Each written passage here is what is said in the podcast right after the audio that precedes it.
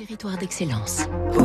Donnons l'envie d'entreprendre au cœur des territoires avec la Banque Rhône-Alpes, une banque du groupe Crédit du Nord. Il est 6h58, Fabrice Lundi, on raffole de ce petit fruit à l'apéro ou dans la cuisine, l'olive, direction la Côte d'Azur. Elle arbore avec fierté sur ses étiquettes son année de naissance sur le port de Nice, 1883. Barral, spécialiste des huiles d'olive et des olives. La plupart de celles que l'on achète en bocal, en pot ou en seau en grande surface vient de Carros, le siège de cette entreprise familiale. On en est à la quatrième génération.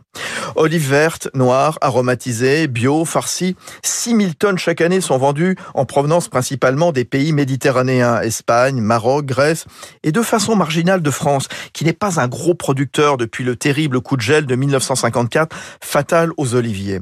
On compte quatre catégories tricolores. La luque et la picholine ramassées en octobre, celle de Nyons et de Nice récoltées en décembre, le temps qu'elles arrivent à maturité.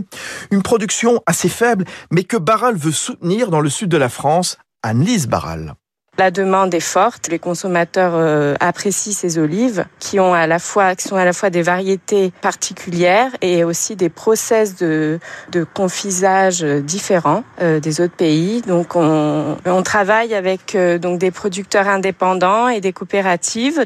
On leur garantit des volumes, des volumes d'année en année. On essaie aussi de valoriser les produits en développant des gammes spéciales de, de produits régionaux. Les olives bio, elles, n'ont pas encore beaucoup percé en France. La société niçoise en achète beaucoup en revanche en Grèce, qui a un coup d'avance sur ce terrain. C'était Territoire d'excellence